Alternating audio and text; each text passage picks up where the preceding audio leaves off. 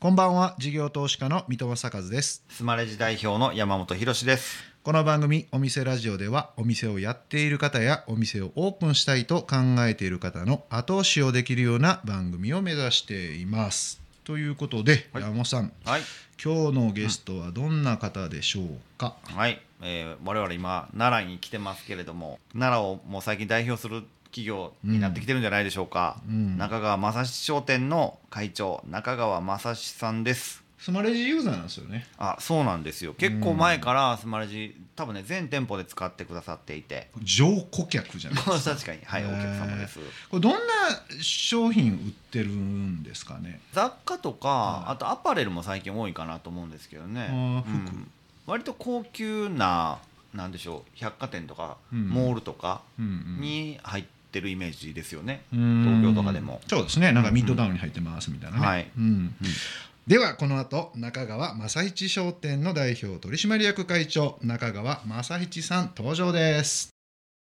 さあお店ラジオオープンです。ゲストは中川正一商店の代表取締役会長中川正一さんです。よろしくお願いします。よろしくお願いします。中川正一さんっていうお名前はこれ継承されていってるんですよねえっと襲名したんです。それってずっと歴代ずっと変わっていくんですいや久しぶりだったんです。僕のひいおじいさん10代は中川正七さんだったんです。はいはいはいそこまでは多分襲名してたんですけど、おじいちゃんと親父は襲名してなくて、だから100年ぶりぐらいに襲名したんで、ちょっと襲名披露のやり方も分からず久しぶりに。あそうか。2代3代前やからそう100年ぐらいか。かるそうなんです。だからすごいな。は春日大社の宮司さんにいろいろと教えてもらって、はいはい。なんか見よう見まねでやりました。へえすごいですね。そうです。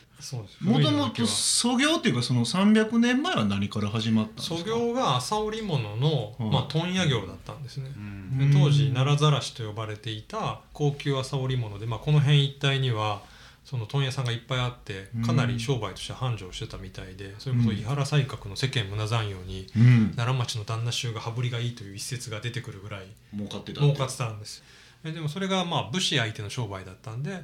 そこから一気に明治になって衰退してあだから明治以降も続いてるのはもう今うちだけになったっていう。まあでも朝が祖業ですねだから。中川さんが入られたのが何年ぐらい前になるんですか？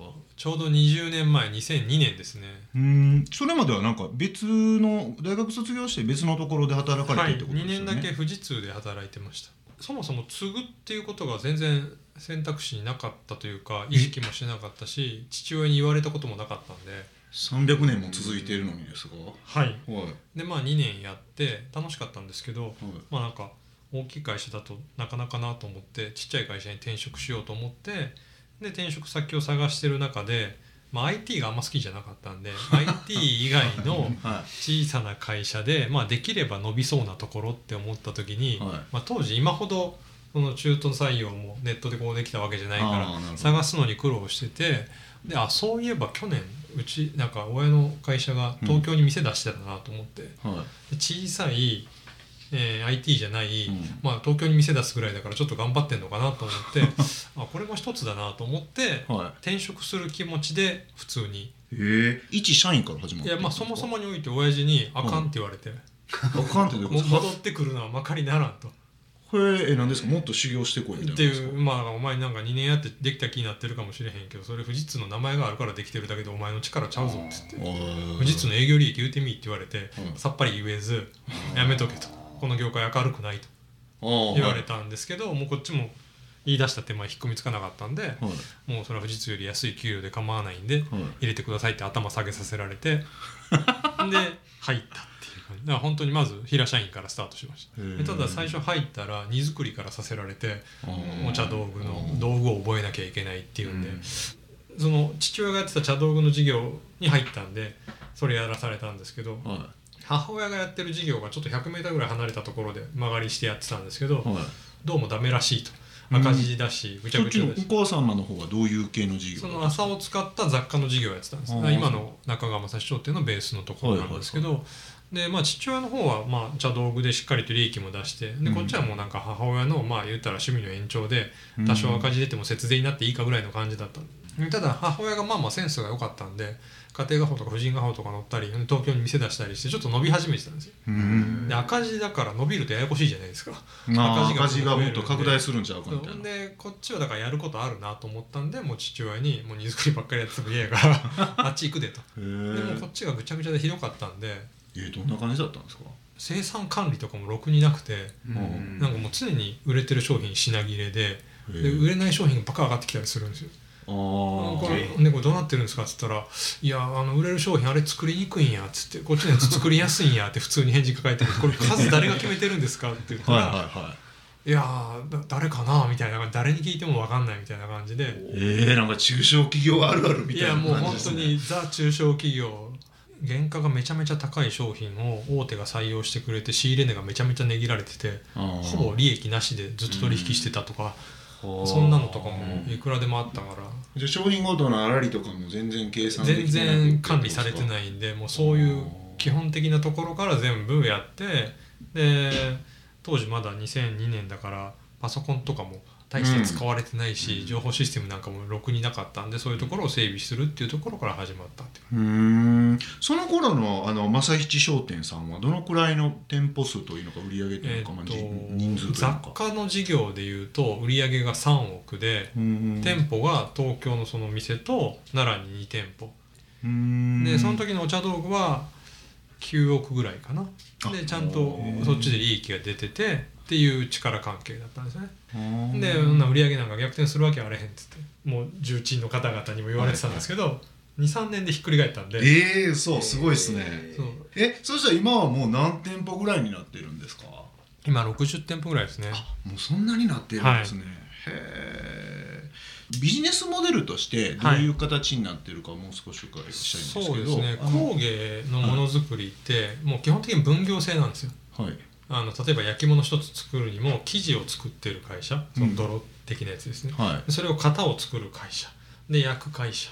で絵付けをする会社みたいなこう分業制に大体なってる、い職人のなんか工場で作ってるみたそいうな感じですそれを産地という名でこうぐるぐる回してでそこに産地問屋という人たちがいててこの人たちが一気に買い上げてそれをまあ都市部に送ってで都市部でまた百貨店流通問屋みたいなのがいるんでその人たちが受けてそこから百貨店に流通するみたいなうん。まあまあありがちないっぱいの人が関わってるサプライチェーンが長いやつなんですけど。うん。でまあそれがもう機能しなくなってたんで僕が入った時時代では。それはどういったところでですか？どういう点でですか、えー、とバブルの頃が工芸業界も一応ピークででその後もう僕のやり始めた当時で3分の1って言われてて今もう6分の1なんですけど、うん。あのまあ、売れない時代がやってきたんですね。でまあその売れない多分皆さん工芸っていうとあの漆塗りのなんかこういっぱい漆こう漆器で金のこう飾りがみたいな、はいはい。でああいうのってもう日常で、まあ、使わないじゃないですか。確かに使わなくなる結婚式とかなんかそうですよね。婚葬祭でちょっと見るかなぐらいなそうでもそれすらももはや使われなくなって引き出物とかにも、だからもう生活様式が劇的に変わっていく中で、うん。物が変わらなかったんで売れなくなってきて、うん。で売れなくなった時に産地問屋がどうしたかっていうと単純に安く作ったら売れるんじゃないかっていうことで中国にどんどん行って、うん。でだからそれまでその産地でものづくりをした人たちが突然産地問屋からのファックスが来なくなって。え今まで何もしなくてもファックスが来てたからそれ通り作ってたら食えてたのにどうしたらいいんだみたいなことになって路頭に迷ってて、まあ、この30年いろんな施策が打たれてるんですけど相変わらず路頭に迷ってるっていうのが今の状況かなと思います。へえで正石商店さんはその産地の、えっとね。いろいろ作っている方から仕入れてきて売るっていうそうです。僕らはね自分たちのオリジナルの企画で作れるところに行って作ってもらって、それをもちろん全量買い上げて、うん。で流通のもうコミュニケーション直営店でお客さんに届けるところまで全部やりきるっていううん。モデル、まあなんかいわゆる SPA 的な形、製造小売はい、製造小売になってった、でまあ当時もユニクロさんのあのあったかいやつがもうフリース。フリースがバンバン売れてる時代で、あそういう業態があるんだなっていうのはもちろん分かってたし、うん。まあなんか理屈考えてもそれがいいよなと思ったんで、うん。そうやってったんですけどただすごい誤算は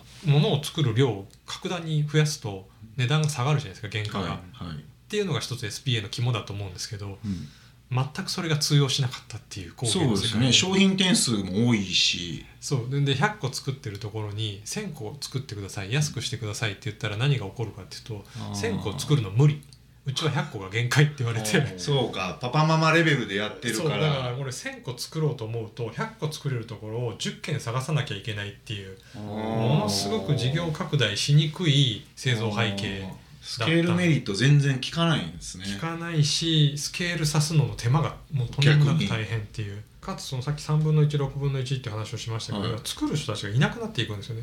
うん。だから100を200300にするどころか100キープ大変みたいなあー確かに。世界がやってくる。いわゆる職人さんも高齢化しちゃってもう辞めちゃってもう増えてきてってそんな感じですよねきっと。そうなんです。だからそれにまさに直面してきた時にやんなきゃなと思ったのがもうその製造背景の人たちを生き残らすための努力をしなきゃいけないと。うんうんうんうんでそれで日本の工業を元気にするっていうビジョンが出てきてでまあい言ってるだけじゃ何ともならないんでやろうということでやり始めたのがその工芸メーカーの再生コンサルティングだったんですね。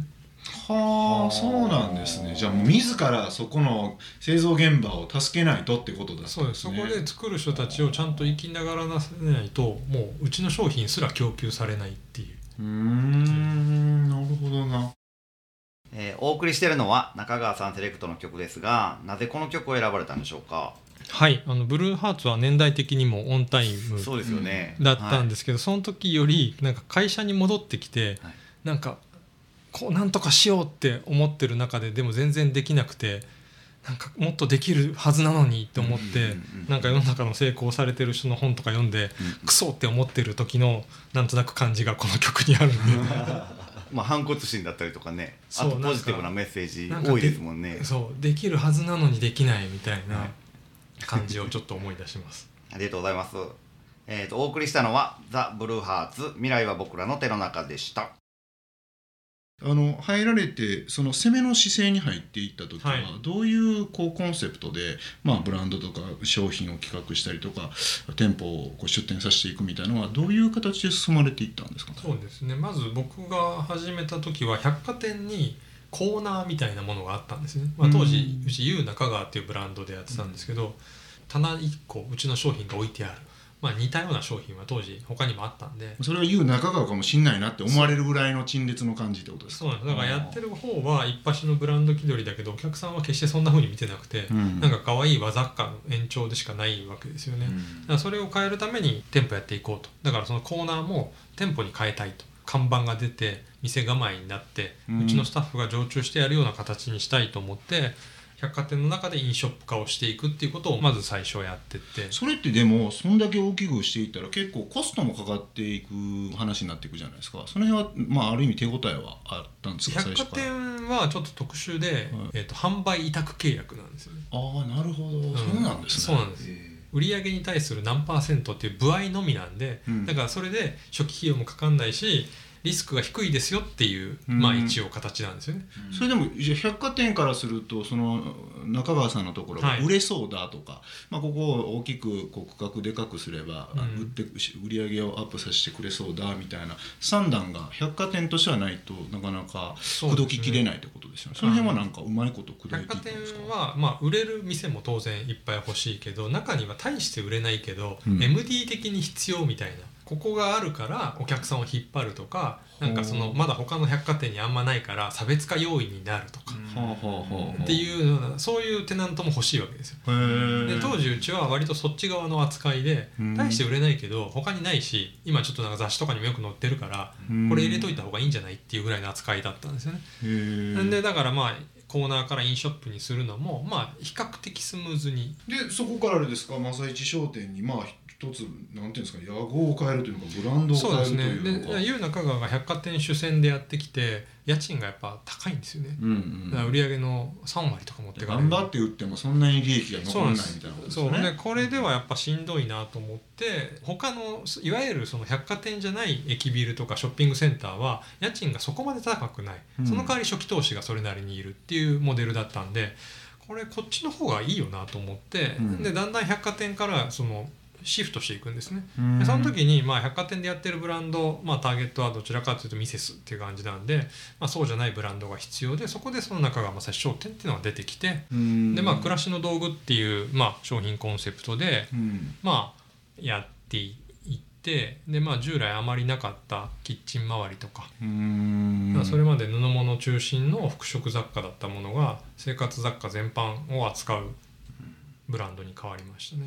うん。それって結構もう製造も結変わっていっちゃうじゃないですか。製造元も。そうですね。だからコンサルやってたのがやっぱきっかけで、うん。やっぱり例えばその一番最初にやったのが長崎の丸広さんっていう焼き物の会社なんですけど、はい。まあ、そこを立て直してそことのパイプが太くなったがゆえにうちの商品の展開でやっぱ焼き物がやれるようになってきたし、うん。で包丁の作ってる燕三条のところのコンサルやったら包丁も扱うようになったし、だからやっぱその後ろをやりながらものづくりの幅を広げそしてそれを売るっていうことをやってたんで。コンサルして、うん。自分のところでやっぱ売れるなっていう手応えはどうやってこう感じ取っていくんですか？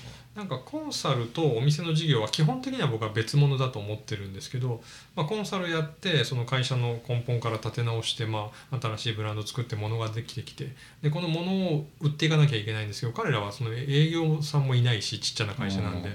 じゃあ流通うちの流通に載せるしかないなと。でそれは当時うちは卸も結構あったんでそこの卸の展示会に出して販路広げるっていうこともやりかつまあハマるんならうちの店舗でも売ったらいいなと思ってて。ああなるほどそうなんですよねだから一番最初はアーバンリサーチさんかな、うん。マルヒロの時は。マルヒロの時はアーバンリサーチさんとうちで跳ねたんですね、うん。でそれで大ヒットにつながってうん。でそれ以降のところもまあ状況は同じような大体10名以下の会社、うん。1億円売り上げあるかないかで赤字企業ばっかりやってたんで、うん。だから営業機能がないからそこはもううちがある程度肩代わりしてやっていこうっていう。あ営業付きコンサルみたいなもんですよね。そうなんです。だからコンサルフィーも赤字の会社から取れないんで確かに。まあめちゃめちゃ安い。もう世の中のコンサルフィーとはだいぶ違うコンサルフィーでその代わり長い出世払い。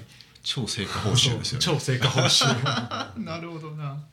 一番最初にあの、まあ、中川さんご自身が、うん。こういうコンセプトでこんな商品をこんなイメージで売っていこうみたいなことを考えるところの思考プロセスっていうのはどういうところからこう始まっていくんですかね？うん、これもう行ったり来たりなんですよね、はい。なんか出来上がった後になんか講演とか本とかで書くときはもう綺麗に上から書いていきますけど なんかビジョンから決まってってみたいなことになるけどそんなことはなかなかなくてやっぱなんかなんでこんな商品しか世の中ないんだろうなって思ったこととからなんかちょっと業界見てみたらあこうなってんだと思う。こういうのやったら面白いんじゃないっていうのとじゃあそれをじゃあ中川正史商店がやる意味って何なんだろうねっていうことを考えてこの行ったり来たりをずーっとやって、うん。間が全部埋まって一つのブランドが出来上がるっていう感じですね。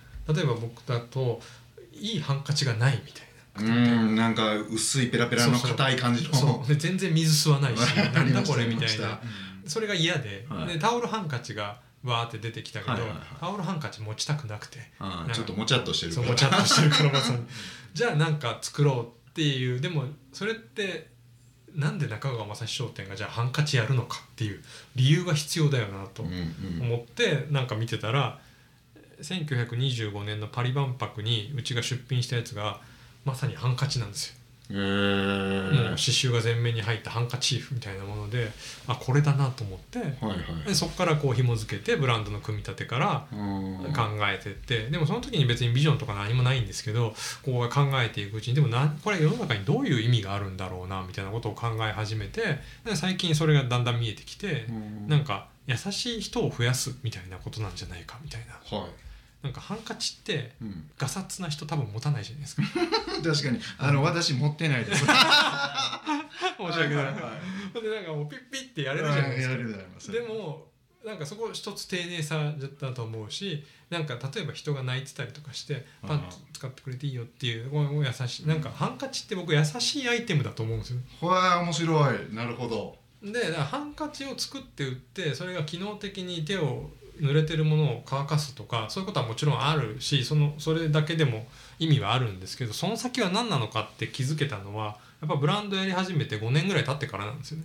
そのブランドとしてまず物のコミュニケーションから入って、うん。で次に世界観のコミュニケーションに入って、うん。その先にそのビジョンとかなんかそういう上のレイヤー、僕はライフスタンスっていう言い方をしてますけどなんかそういうビジョンとかなんとかみたいなレイヤーのコミュニケーションがやっとお客さんに届くと思うんで、うんなんかそこはいきなり全部カチッと作らないとダメっていう話ではないんじゃないかなと思います。うん。じゃあやっぱとっかかり自分の気づきで自分のやっぱ不満を解消するとこから始めてってことですよね。でそれも売る場所とか今なんかで言うとネットもいろいろあったりすると思うんですけど、おすすめなのはやっぱどういうところからこうスタートしていくっていうのがいいみたいなのあったりしますか、まあ商材によると思います。商材にもよるしあと品数とかそのまあ売り方にもよるんで一概には言えないんですけどただまあいわゆる D2C 的なものが今出てきてますけどデジタルだけでスタートさせてうまくややりきるイメージが正直なかなかないかな。うん難しいですよね。敵も多いですもんね。そうなんですね。で実際アメリカの成功したと言われてる D2C も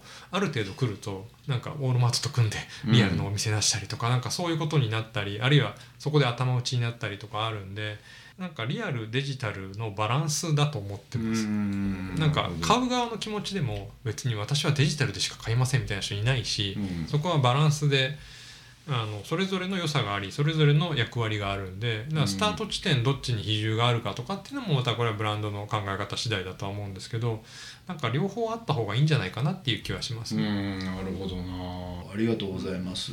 とりあえず1週目はここまでということで。はい、えーゲストは中川正七商店の代表取締役会長中川正七さんでした、えー中川さんには来週もお付き合いいただきます。ありがとうございました。ありがとうございました。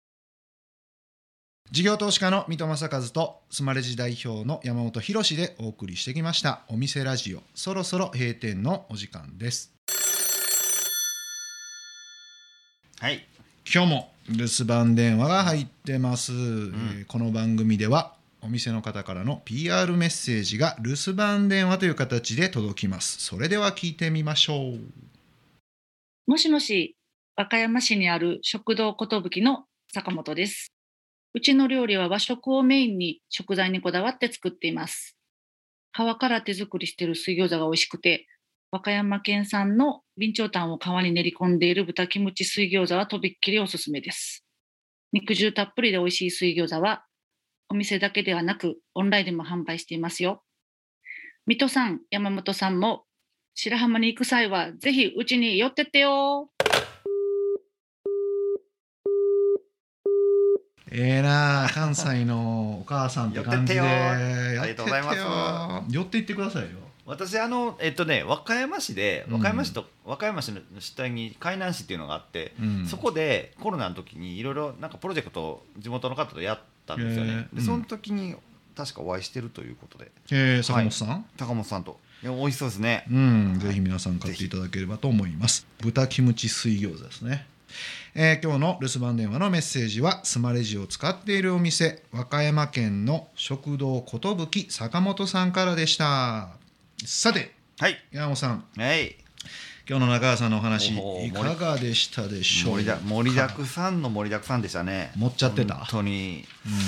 うん。面白かったですね。あのねブランディングと、うん。えーまあ、ハンカチのあの作る時に、うん。そのハンカチ使う人って優しい人だよねみたいな、うんうん。そう性格すげえ出てるなと思って、うん。すごいあの優しい方なんだろうなと思ったのとうん。